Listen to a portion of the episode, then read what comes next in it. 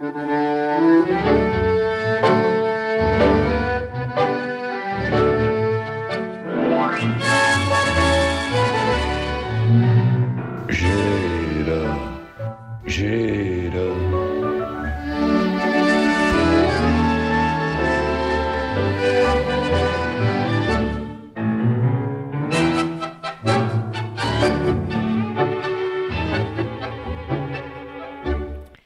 Claro, tiene usted razón. Eh, es que, mire, en el fondo, eh, todo este asunto de la, ficción esta de la Operación Cataluña es que, es que, en fin, es que lo más importante de todo, lo más importante de todo, eh, es que ojalá, como, como digo en la columna hoy, ojalá hubiéramos tenido una Operación Cataluña hmm. dirigida por una persona mm, políticamente fuerte, y solvente, ¿eh? que desde el primer momento hubiera trabajado en, en, una serie de, de, ámbitos y de marcos eh, globales. Es decir, en el cual evidentemente hubiera estado el espionaje legal, por supuesto, sobre los que estaban preparando un golpe de Estado. Es que solo faltaría. O sea, solo faltaría que un Estado no se pudiese defender de la de la, eh, en fin, del ataque y de la agresión más importante que ha habido en España desde el golpe de Estado del 81, incluso mucho más que ese, y mucho más peligroso. Eh, eh, yo le tengo, como usted sabe, una gran simpatía a, a, Mariano Rajoy. Es una persona que me cae bien, y entonces yo, ya sabe usted, con las personas que me caen bien tengo, en fin, el sesgo ese lo tengo muy, pero muy eh, muy acentuado. Caer bien es muy importante. Es muy importante caer bien, Santos. Pero incluso en cosas como el amor, caer bien. Caer bien es... Sí, sí, a veces hacemos grandes eh, teorías sobre... No, mire, la, cosa es sencilla, ¿no? Puede, puede, haber muchos problemas entre las personas, pero si se caen bien, ¿no? Pues ya está. Tienes razón. Incluso con los hijos, incluso con los hijos. Bueno, claro, sí, pero de ese tema mejor que no hablemos. Eh, eh, sigamos con Rajoy. Eh, Rajoy es una persona que se enfrentó a, a problemas innumerables en su en su mandato. Se enfrentó a una crisis económica absolutamente brutal y prolongada, a una amenaza de, rescate concretada en lo bancario, eh, tuvo que eh, encarar de una manera muy, muy seria la abdicación del, del rey Juan Carlos, eh, con todos, en fin, esa operación de encaje de bolillos, donde le ayudó bastante efectivamente Rubalcaba, y tuvo que, en fin, etcétera. Pero eh, es evidente que su actitud ante los movimientos de Cataluña estuvo marcada por la inactividad, por una cierta pereza y por una y por una por una por un defecto, por, por un defecto que es que es, probablemente una de sus virtudes, ¿no? El hecho de ser un hombre de orden mm. le, le, llevó a pensar que eh, efectivamente mm, nadie podía incurrir, ni siquiera Puigdemont ni sus aliados, en, en, el desorden en el que sumieron a Cataluña y a España en, en esos años. ¿no? Mm, eh, y, y tengo la impresión a veces de que, o por lo menos hay gente que lo piensa, que tampoco el propio Puigdemont pensó que esos dos coches que llegan al acantilado, ¿sabe? A ver quién frena primero, etcétera, ¿no? Eh, pero bueno, en cualquier caso, mm, Rajoy yo creo que no, no creía que eso iba a pasar, ¿no? Y que por lo tanto eso justificaba su, en fin, su grave error político, sin duda alguna, que es el de no tener eh, la información suficiente y la capacidad suficiente como para intervenir.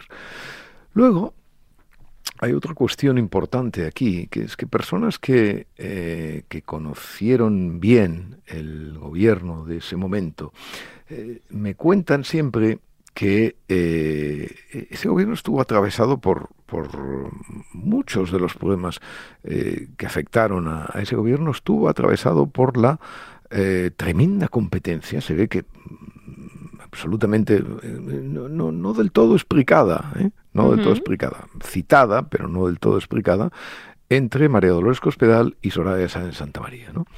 que eh, actuaban como mm, dos fuerzas de choque, dividiendo, evidentemente, el Consejo de Ministros, con, con la mm, cierta, eh, digamos, eh, asunción, bueno, cierta sí, satisfacción de Rajoy, que veía como sus delfinas ¿no? se, peleaban. ¿no?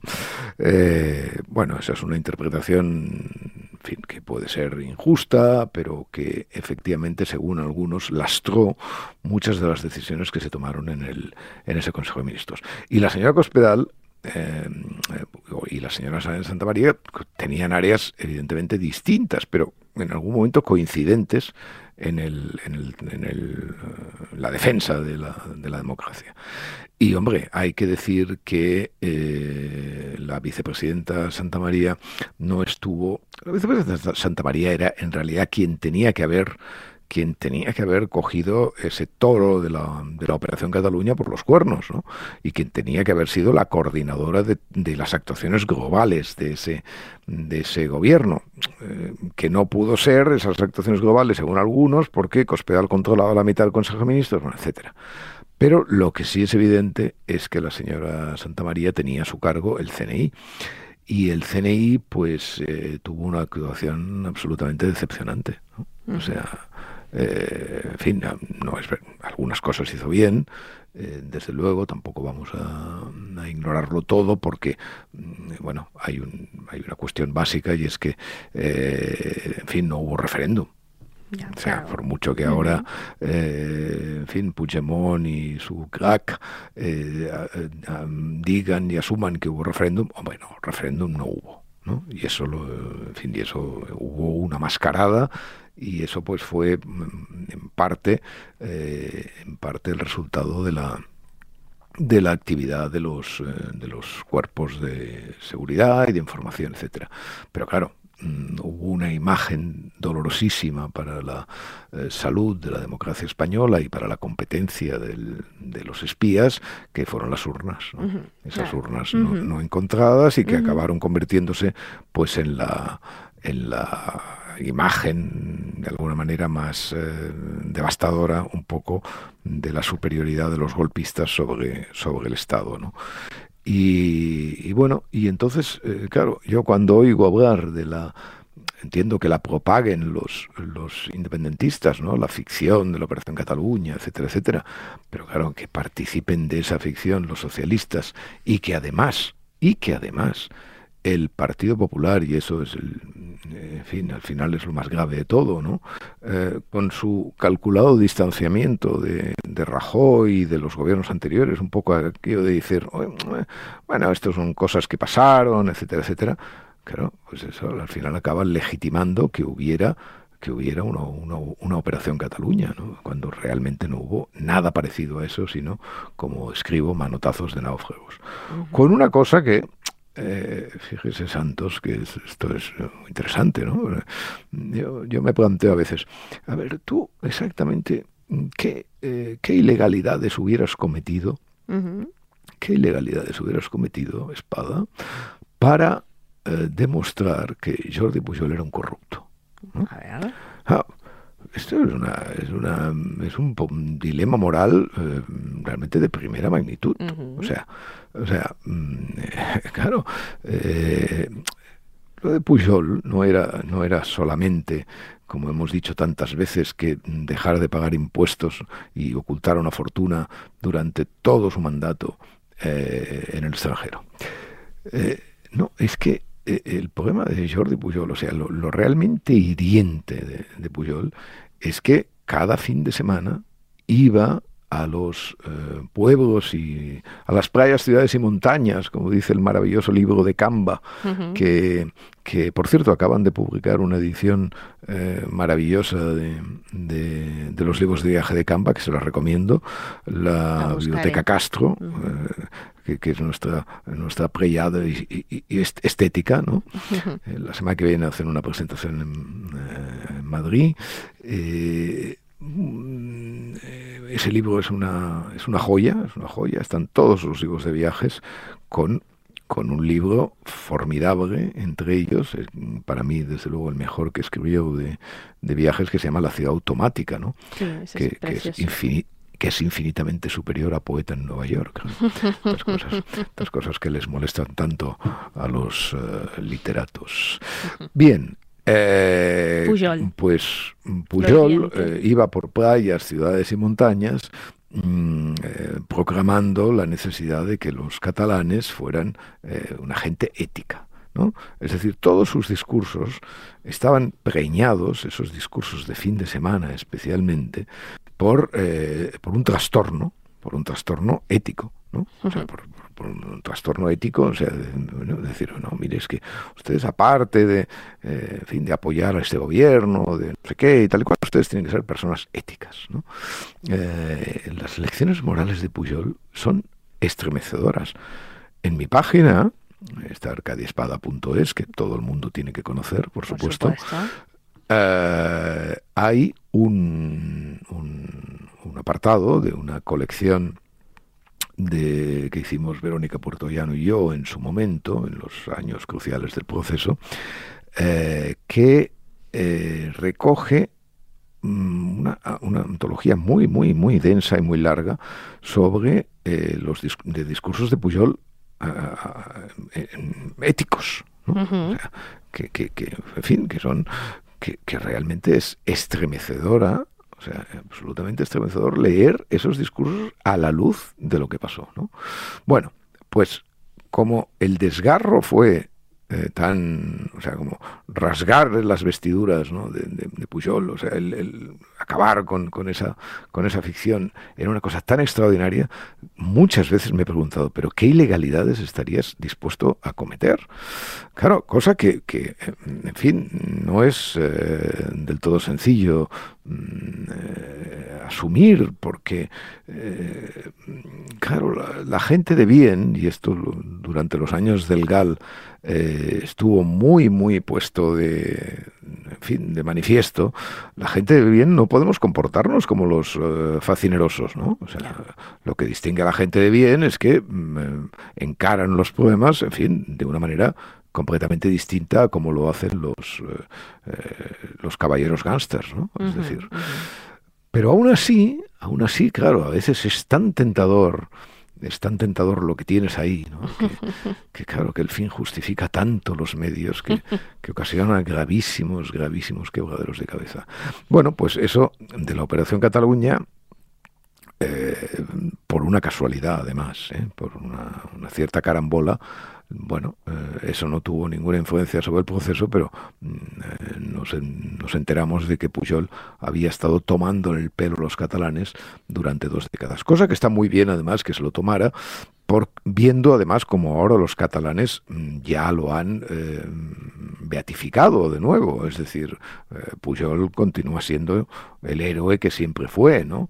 Mm, hubo un pequeño trastorno en que parecía en que parecía que tiraban las, las estatuas como con Lenin o como etcétera pero mm, pero pero no ya pasó ya pasó eh, o sea ahora ya pues eh, los catalanes vuelven a tenerlo en el panteón de los hombres ilustres con lo cual los catalanes se merecen siempre lo peor y, y, naturalmente pues eh, ahí tienen lo que lo que buscan y lo que y lo que encuentran eh, a todo esto nos hemos ido del que para mí iba a ser el primer tema de conversación, ¿no? ¿Cuál? Que es, eh, que es Davos.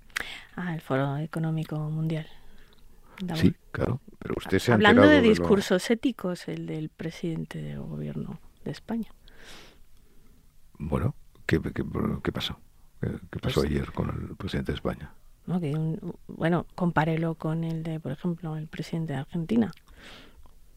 Bueno, pero a ver, que no fueron éticos los dos. No, no, no, no, no. Eh, me refiero, el presidente de España era un discurso a favor de, la ética y de la conciencia social. Empieza hablando, imagine, se podía llamar imagine, imagine all the people in Bueno, pero eso es lo que Eso es lo que hace él siempre, ¿no? Es decir, que, eh, que, él está allí para proteger a los, eh, a los pobres, aunque sean capitalistas. o sea, no, no, no, no hay ningún problema. Él, él, tiene, él tiene cualquier tipo de salvedad completamente... en fin, es un, es un hombre que ha encontrado, tampoco nos engañemos, ¿eh? que ha encontrado su lugar en el mundo. O sea, eh, en fin, él mm, hablando después de Milei, ¿no? Porque habló inmediatamente después de Milei, yo creo, ¿no? Eh, sí, no, no, sé bien el orden, sí, pero... Sí, creo que el orden fue eh, Milei, eh, Sánchez, Macron, me parece. es interesante todo esto que, que, hubo, que hubo ayer en, en Davos, esta, esta tríada, porque, fíjese, lo de mi, empezamos por lo de Milei que mi ley, eh, bueno, hay una crónica divertida como todas las de CUE en el, en el país mm, sobre, sobre la recepción de mi ley. Es una cosa, es una cosa, es un juguete cómico, ¿no? Como acostumbra escribir este muchacho, eh, que siempre está en Moncloa, aunque esté en Davos, siempre está en Moncloa. Siempre ahí trabaja en un rinconcito de Moncloa, ¿eh? muy bien, en fin, muy bien abastecido, siempre, de información y de gin tonics.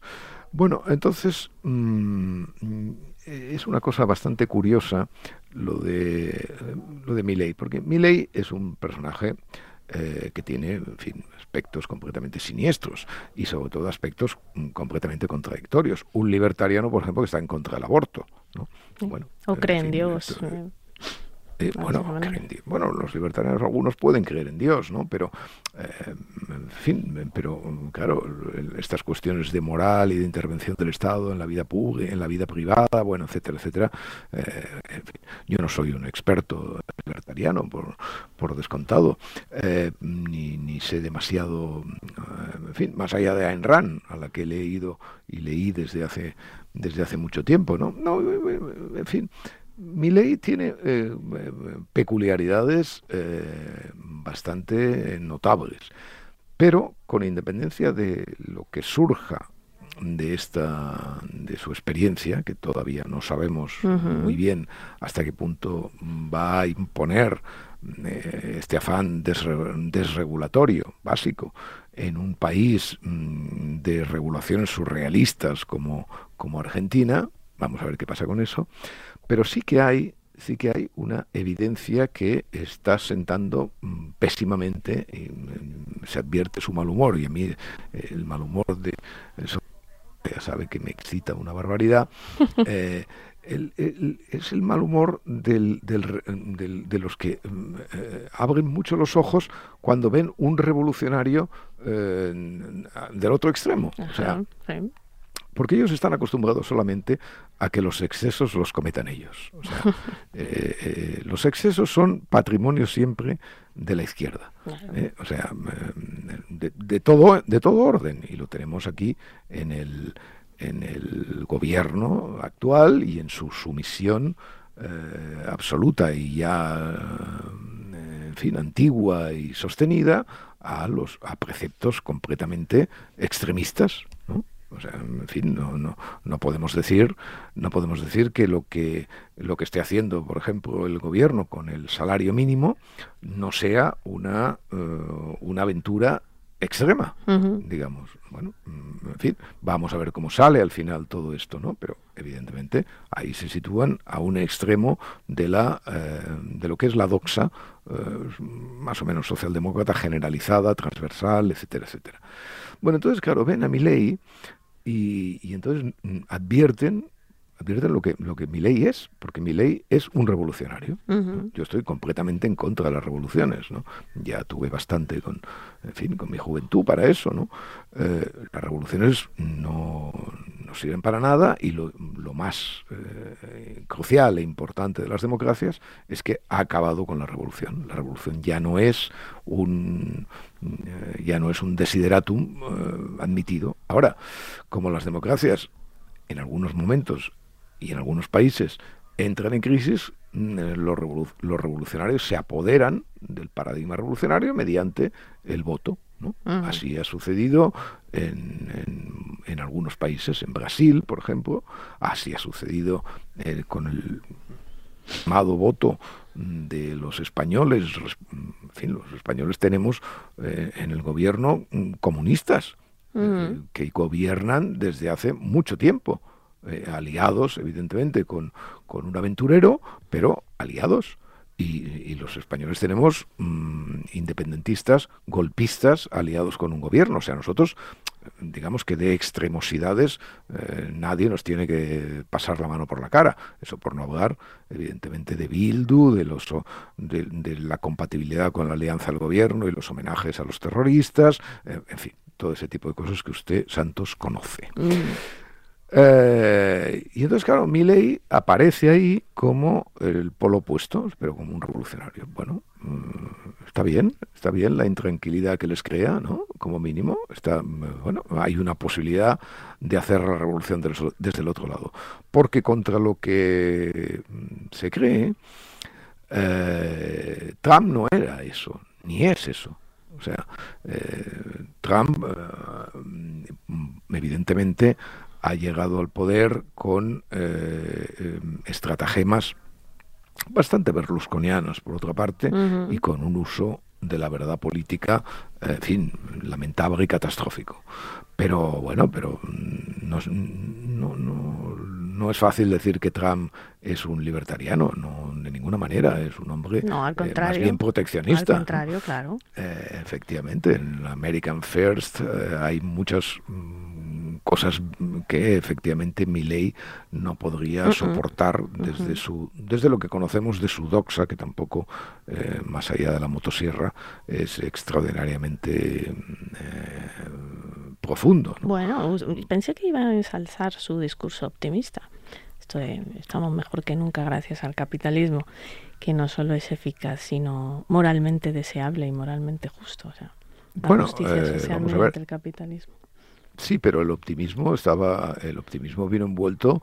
Eh, en fin, yo no he visto el discurso entero ni lo he oído, pero sí he leído mm, las variadas crónicas que se han publicado sobre él. Ah, pues sí, pero todo esto, el optimismo vino envuelto con una especie de advertencia a los empresarios de que el socialismo está eh, amenazando con destruir, etcétera, etcétera. O sea, lo aclara, lo aclara muy bien y con bastantes matices. De hecho, me sorprendió e, esa seriedad mm, tratándose de un hombre que había aparecido con una motosierra en, en un mitin, ¿no?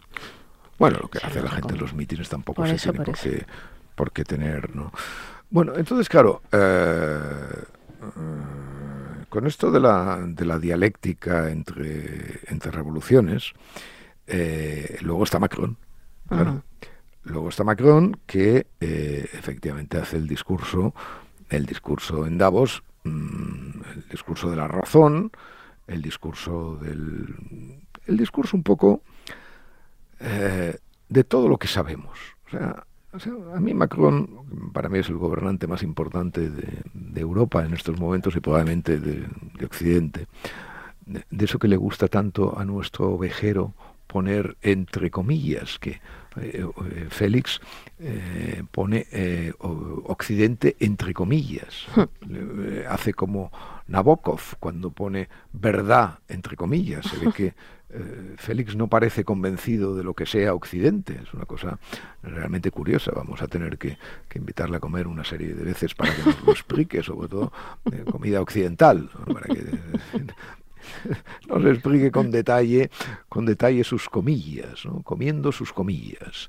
Bueno, eh, pues lo más importante de Occidente, la política, o sea, Macron es un poco lo que, digamos, lo que hace un poco la ciencia, ¿no? si, si usted quiere, el, exceso, ¿no? O sea, ¿qué sabemos sobre el funcionamiento de las cosas?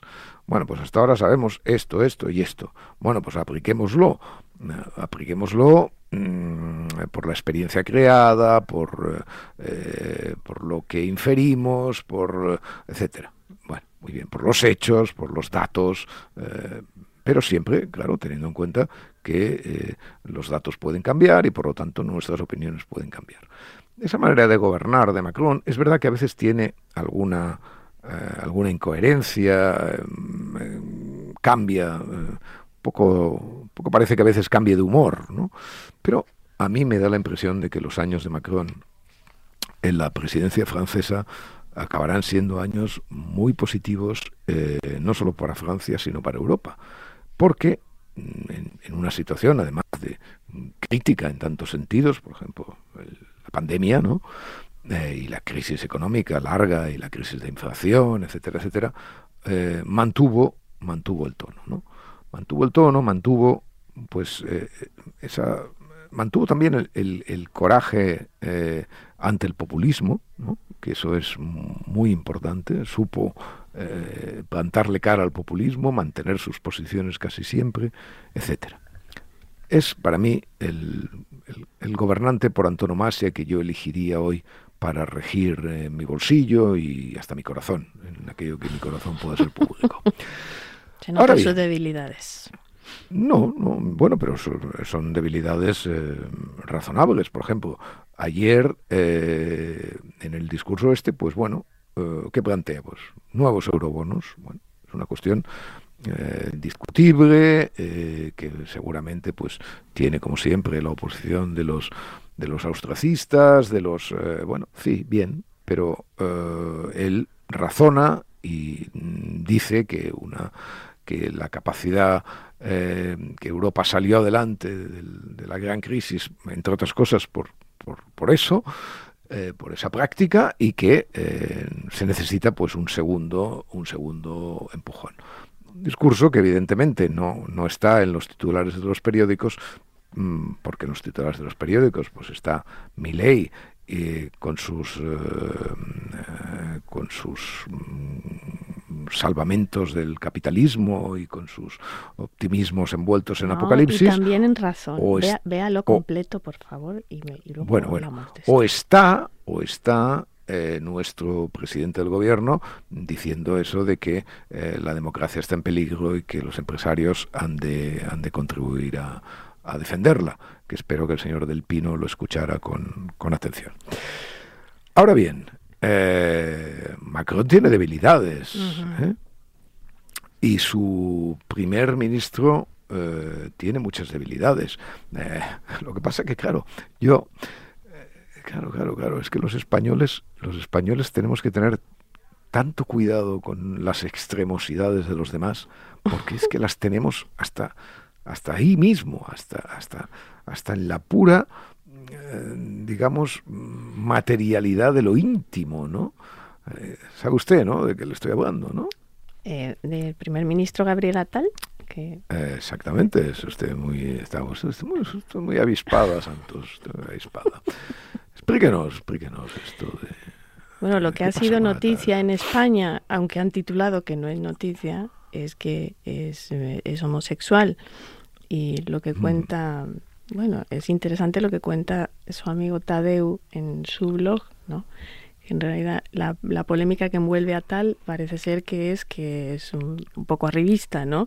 No, él no reconoció su homosexualidad, sino que salió a relucir en un libro de hace unos años de un abogado que se llama Juan Branco y el libro se llama Crepúsculo, que había e, este había sido compañero de Atal y bueno, Atal supuestamente decía que lo acosaba y bueno, ahí detalla Tadeu cómo Branco en realidad revela una personalidad arribista parecida a estas cosas que se dan en Francia, ¿no? Se daba un fucheo tierno, esos políticos. Yo leyendo a Tadeu pensaba, pensaba en eso todo caso muy jovencito, pero muy, muy precoz.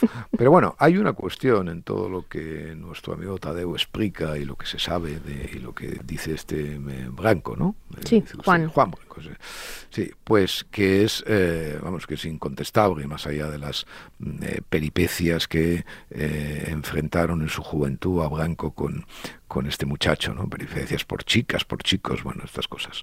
que es que, hombre, este hombre ha nombrado eh, ministro de Asuntos Exteriores a su examante o a su exmarido, no sé si va a estar casado con él, su pareja en todo caso. Sí. ¿eh? ¿no? Sejourné, sí, efectivamente. Hombre, eh, claro, ¿qué podemos decir? Eh, ¿Qué podemos decir cuando nosotros hemos tenido un vicepresidente del gobierno que metió a su esposa en el Consejo de Ministros? O sea, en fin, y la nombró también ministra, eh, por así decirlo. Pues claro, es que es que las extremosidades, las extremosidades españolas eh, son inatacables, ¿no? Entonces, claro, es verdad que aquí en el caso francés, además, hay el, el, asunto gay, ¿no? que mm, parece bloquear las respuestas de algunos siempre con la piel muy fina a la hora de eh, a la hora de mm, señalar nepotismos, excepto cuando estos nepotismos afectan a una identidad mm, atacada que ha de defenderse como la identidad de los gays, ¿no? Entonces, eh, bueno, más allá de la más allá de la influencia del lobby gay para que eh, todo esto mm, de alguna manera pase inadvertido, desde luego en España ha pasado completamente inadvertido supongo que no así en Francia, en algunos medios por lo menos, pero bueno, lo que es mm, lo que es eh, efectivamente eh, inatacable es que España sigue liderando ahí el, el, ranking del nepotismo eh, universal, mm. porque muy pocas veces hemos tenido un matrimonio en el Consejo de Ministros. ¿Usted recuerda algo parecido? No, no lo recuerdo, la verdad es que no. No, no. Salud. No sé, en, ninguna democracia que me venga a mí a la cabeza, eh, eh, yo mm, recuerdo un matrimonio operativo como tal en, un Consejo de Ministros. Y fíjese cómo eso, con qué, cómo pasó eso, ¿no? O sea, eso, eso pasó por España, pues sí, con mucha, eh, con, con, mucha frivolidad, con mucha, pero realmente si con, con, una gran fluidez y con una gran suavidad, ¿no? Sí, sí, sí. una se da cuenta cómo pasan las, eh, las cosas cuando afectan a la mm. izquierda en España, por lo menos en España, pasan con una suavidad. ¿no? Patente de corso. Además, un ministerio que defendía la, eh, ¿no? la igualdad de las mujeres y la independencia de las mujeres. Era sí, sí, sobre completamente... todo defendía defendía el, empoderamiento de las mujeres a través de sí mismas y no a través de sus maridos. Exactamente. Eh, sí, sí, pero es una, es, una, es una realidad. Mm, sí, sí, pero esto de la izquierda, es que la izquierda, yo siempre pienso, bueno, pero si esto hubiera pasado al revés, digamos, ¿no? O sea, si la derecha hubiera puesto... Inimaginable. Claro, es como lo de los GAL. Bueno, eh, eh, eh, esta sobrina de, Guindos que tuvo que dimitir porque era sobrino, eso, Y, ahora pues estas cosas siguen pasando y no y pasa.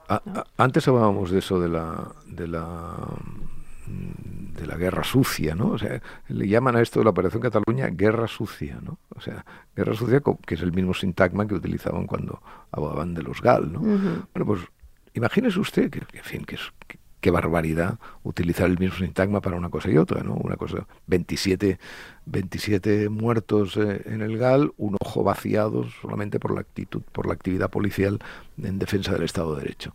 Bueno, pues si eso la izquierda, si la, si la, si la derecha hubiera de alguna manera participado en el GAL como, como participó el gobierno, los gobiernos de Felipe González, es que tendríamos el GAL cada día en los periódicos. Sí, sí, sí, ¿Seguiríamos teniéndolo años después? Sí, sí, en cambio, eso, eso pasa con, con, una gran fluidez. O sea, la, el esperpento del, del, blindaje moral de la izquierda es una cosa que me pone eh, de los nervios, debo decirle. Yo mm, también tengo una cierta facilidad para ponerme nervioso. Ya, no, ya, ya, ya. no sé, tampoco... bueno, pero, pero vamos a ver, pero, pero uh, hemos llegado al momento uh, crucial, ¿no? Del programa. me va a hablar de Pigueta, que sí. Ah, sí, sí, sí, sí. Voy a hablar de Piguet y voy a leerle, voy a leer una cosa que me pasó él mismo el otro día de, de un libro que se llama La vida es simple, que es un libro, es un libro estupendo, que se lo recomiendo, se lo recomiendo. Es un libro que ha escrito un, un, caballero que se llama John Joe McFadden, o McFadden, o, McFadden, McFadden. McFadden, ¿no? Esa doble consonante. Que es un libro, eh, es un libro sobre la sobre la navaja de Ockham, esa, esa navajita suiza, ¿no? que, que nos permite mm, que nos permite eh, saber que eh, muchas veces para resolver los problemas eh, la solución más simple es la que, es la, que vale, ¿no? De ahí el subtítulo La vida es simple. Bueno, pues entonces eh, eh, es, muy bonito cuando el, el McFadden encara de alguna manera los, los, primeros años de estudio de, Guillermo de Ocam y entonces habla de sus, sus teologías, sus Santo Tomás, sus Aristóteles, y entonces dice, trasladando, habla del telos, naturalmente, eh, trasladando la teleología, trasladándolo, dice, al mundo de los organismos vivos, el telos de los seres inferiores, como los cerdos, era servir a los superiores, como los hombres, para ser comidos. El filósofo romano Vero llegó a decir que el telos de la vida de un cerdo era mantener su carne fresca. Pero ¿a dónde acaba esto? Al final, al fin y al cabo, esa jerarquía de telos puede llevarnos a una regresión infinita. El telos de un nabo es un cerdo hambriento, el telos de un cerdo es un hombre hambriento, y así sucesivamente. Eh, ¿Con qué frialdad eh, Piget examina eh, su propia vida? ¿no? ¿Cómo nos gustaría a nosotros, hombres y no cerdos, mm, tener esta fría distancia sobre nosotros mismos. Pero ya sabes, Santos, cuando eh, eh, el cerdo quiere ser jamón... Solo puede ser Joselito.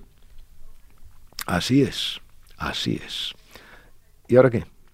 Me, yo creo que de Davos se olvidó de algo, de decirme algo que le hizo oh, gracia. pero ¿cómo, ¿cómo es posible que me haya olvidado? Pero ¿cómo es posible que me haya olvidado de Davos?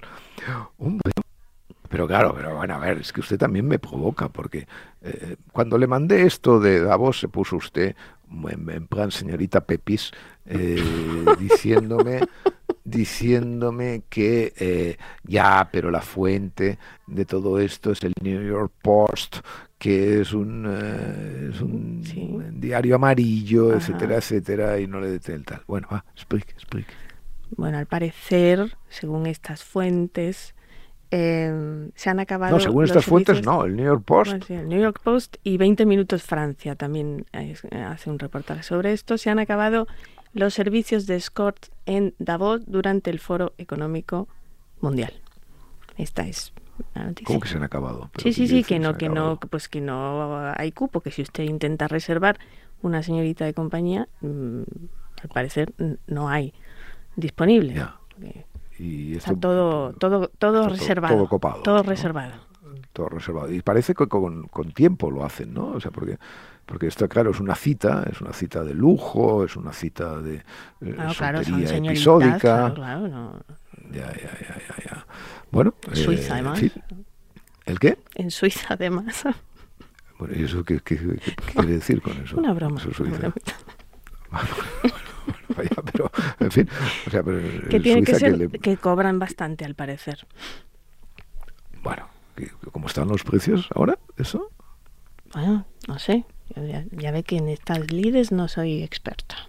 Bueno, yo tampoco, yo tampoco. por eso le pregunto, por eso le pregunto, pero usted ha leído la información del post atentamente, por eso se lo digo. Bueno, cobren lo que cobren, cobren lo que cobren, eh, lo que es verdad es que el, el, el, epítome del capitalismo, de, en fin, del lujo, de la casi del secreto, etcétera, etcétera, pues claro, allí, en fin, explota en una en una ola de en una ola de erotismo, ¿no? Bueno, no, todo va a ser funde, funde la nieve, funde la nieve, funde la nieve. Por cierto, esto de la ola de erotismo que nos invade, eh, bueno, lo de pornografía que nos invade, hoy nuestra jefa hace un artículo, un, artículo humilde sobre la pornografía. Me ha encantado, me ha encantado. Leire Iglesias sobre, sobre una humilde defensa del porno. Ya, pero bueno, esto se, va a ganar, ya sabe usted, todas las antipatías de, estos que nos ah, quieren, de la sociedad de los cuidados. ¿Cómo si, por cierto, como esto, esto de la defender el, el, esto de la pornografía fuera de los cuidados, Mm, esto tiene problemas, ¿eh? Tiene problemas porque... Salud, se, ha eh, resfriado usted, ¿eh? No, no me he resfriado. porque dice, ¿Tiene alguna alergia? Porque ya, ya he estornudado dos veces. No, ¿qué hago? Primero no he estornudado, Santos, he tosido, ah, que, es una cosa distinta. He tosido porque tanto hablar, en fin, me hace usted hablar porque usted solo musita, tiene esa, peculiaridad, en fin, el contrato. Por contrato pues, decía usted solo puede musitar. Exacto. pues, sí, sí, que lo explicó así con ese verbo estupendo nuestro administrador, ¿no? Santos solo puede musitar.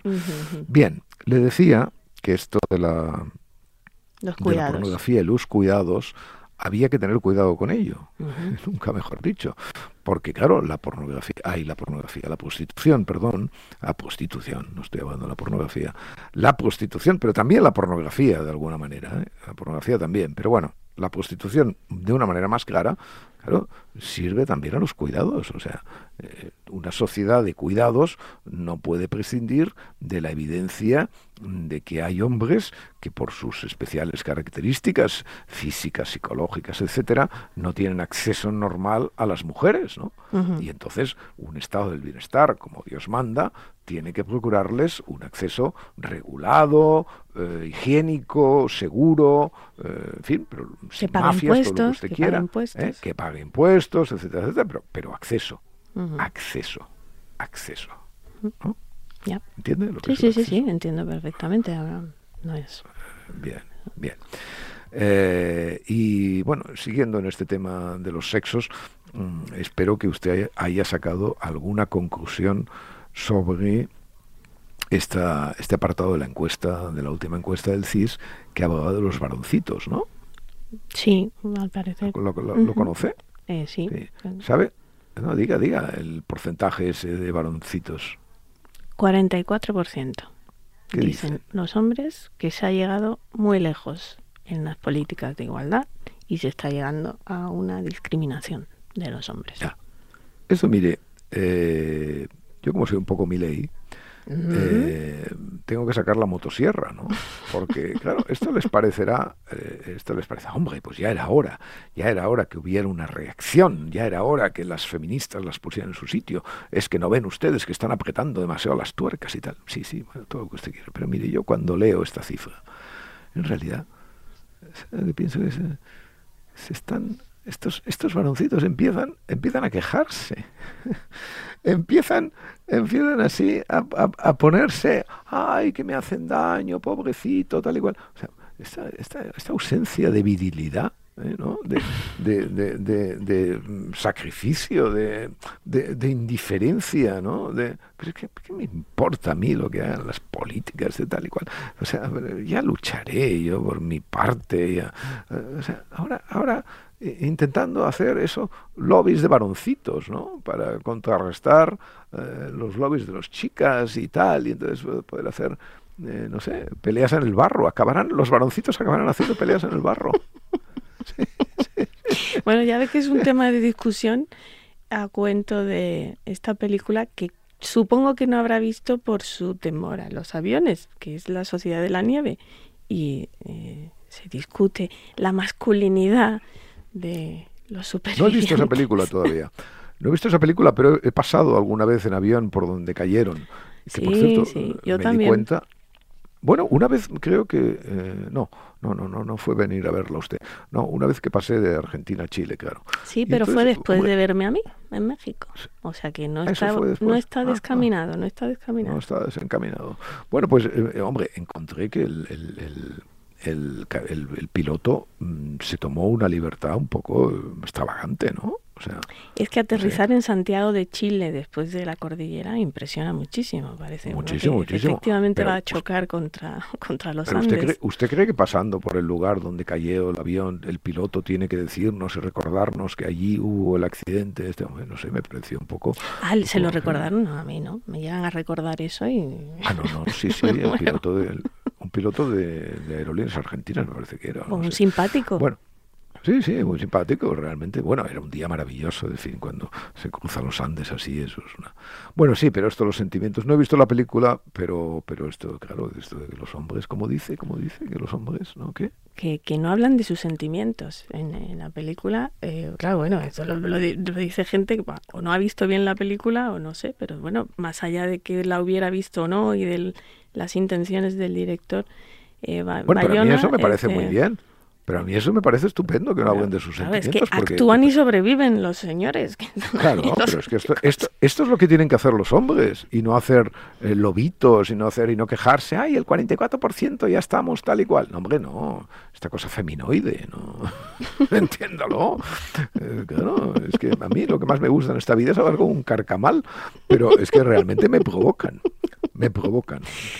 Me provocan, mucha gente. Hablando de provocación. sí Hoy viene una noticia en nuestro periódico de la nueva etapa de la lectura y una de las portadas que veo es mm, Javier Cercas. Ah, bueno, mire, eh, Santos, usted que me conoce tan bien, sabe que yo de Cercas solo hablo una vez por década. Ya. ¿eh? Por lo tanto, ¿Por qué me pregunta esas cosas? ¿Por qué me pregunta esas cosas? Además, en, la foto inaugural de, nuestra, de nuestra revista, eh, que por cierto, hasta ahora también y con, tanta, con tanto tino y dirigió nuestra querida Maite Rico. Así es. Pero, pero bueno, eh, en vez de provocarme, lo que tendría que... No, lo que va usted a hacer, no lo que tendría que hacer, es leer la carta que llegó el otro día a mi buzón. Bueno, de, un amable lector que se llama Gonzalo Muñoz, que, amable oyente que nos escucha, y dice, estimado señor Espada, me permito escribirle este correo electrónico para felicitarle y darle la enhorabuena por su trabajo, singularmente por el podcast con la señora Santos, que tanto me divierte. En estos tiempos se agradecen tertulias sosegadas y que vayan más allá del simple zasca sirva este correo para tratar de compensar las hordas de agradecimientos y vítores, el mío incluido, que como usted dice recibe la señora Santos vía Twitter. Reciba un cordial saludo desde una gris Bruselas, Gonzalo Muñoz López. Ve lo que pasa. Este, este ¿Cómo le gusta presumir? ¿Le gusta presumir a usted? Este es un hombre viril, eh, pero cariñoso. Ahora bien, Santos, Dígame. Al mundo nada le importa.